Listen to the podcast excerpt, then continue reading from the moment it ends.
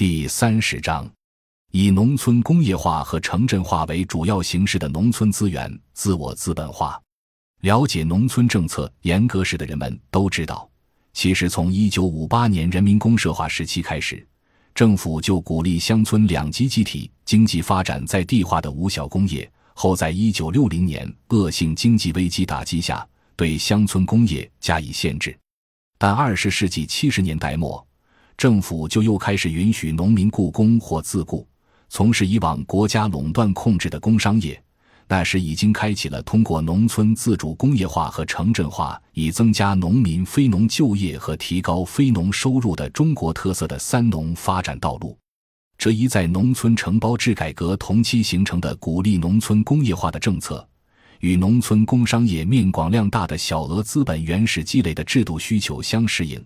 一方面使得二十世纪八十年代农村改革带动的乡镇企业家城镇化成为有效的拉动中国内需型经济增长的动因；另一方面又因其大量占用原材料和工业产品而促推了一九八八年由价格闯关引发的通货膨胀，改革以来的第二次经济危机，六十年工业化中的第五次经济危机爆发。在一九七九至一九八四年的农村改革中。政府一方面是从其承担财政支出职责的领域退出，另一方面，除了向农民归还了农业剩余收益权以外，还连带归还了农村土地和劳动力等要素在农村内部资本化并获取收益的权利。此时，社队工业从七十年代末期便被作为以工补农的重要手段而得到一定的政策条件。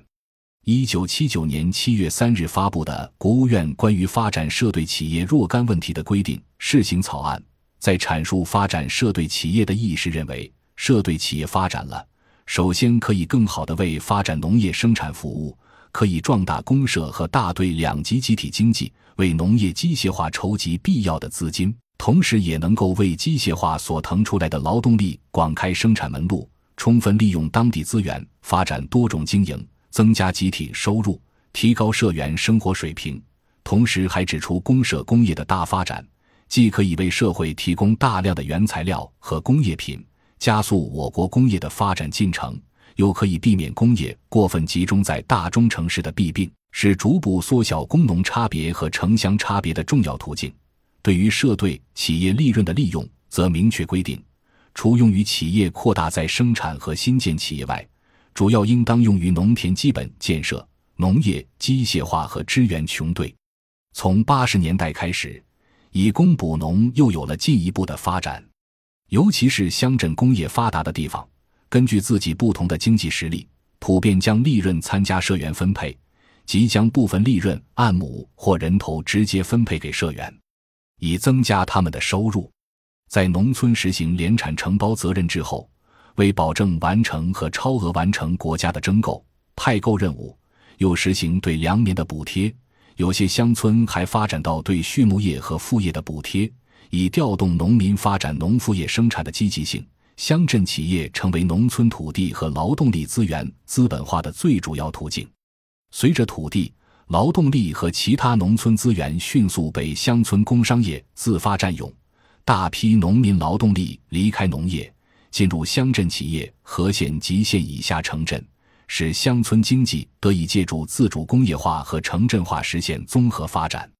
尽管存在着制度上的不利因素，任何体制条件下的政府应对通货膨胀式的经济危机，都会在紧缩中首当其冲的抑制中小企业。随着1979至1981年经济危机的爆发，尚处于工业原始积累阶段的社队企业也并不例外。首当其冲的受到抑制，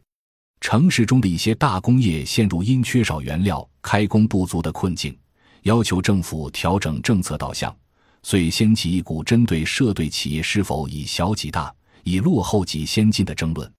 相关研究表明，所谓以小几大之类的说法，并不主要是社队企业大发展导致的。张毅、黄光曙，一九八一；严小安，一九八一；王振民，一九八一。国家机械委组织的以机械工业为重点的调查也得出，社队机械工业产品对国家大厂有给有补，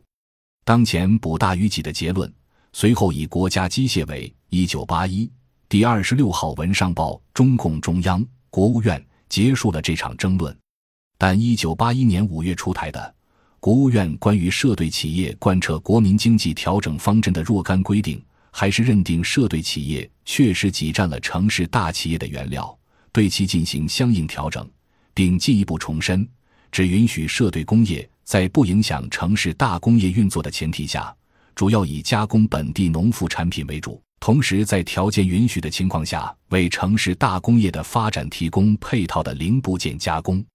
随后，针对社队企业的加重税收、紧缩信贷等国家政策也相继出台。例如，国办发一九八三七十三号文，国务院办公厅转发财政部关于调整农村社对企业和基层供销社缴纳工商所得税税率的规定的通知中规定。对同大工业征原料的社对企业和其他企业单位，一律不予减免工商所得税。其后，同年十一月十八日，财政部八十三财税字三百三十二号文，财政部关于贯彻调整农村社对企业和基层供销社工商所得税税率的几个问题的通知，使社对企业改为按照百分之二十的比例税率和起征点为三千元的八级超额累进税率交纳工商所得税。使社对企业的纳税负担加重，但由于八十年代初农村工商业的原始积累主要依靠农村社区或家庭内部化机制，用大规模不计代价的劳动力替代资本投入，是一种农村劳动力自我剥夺的高强度积累，并不像国有工业部门那样依靠国家的财政和贷款来支撑投资。而八十年代中期，中国消费品市场的整体紧缺给了乡镇企业足够的发展空间，农村经济的综合发展不仅拉动农民收入迅速增长，而且带动国民经济整体迅速回升。综上，在一九八一年全面爆发的经济危机中，一方面，政府不仅不可能再有条件像二十世纪六十至七十年代那样把城市过剩劳动力以知识青年上山下乡运动的方式直接向农村转移，还要使城市容纳数以千万计的回城知青，这也客观上导致这次经济危机只能硬着陆在城市。另一方面，此阶段中共内部有历史特点的农村政策部门连续出台了符合实际、解放农村生产力。促进农村经济制度发生积极意义的变革的涉农政策，因此，一九八二年以后，农村经济加速增长，尤其是乡镇企业，实际上不仅没有被城市利益部门主张的不利的政策环境抑制住，反而在一九八四年以后异军突起，成为促进中国经济复苏和再度高涨的主力。本章已经播讲完毕，感谢您的收听。喜欢请订阅专辑，关注主播，主页有更多精彩内容。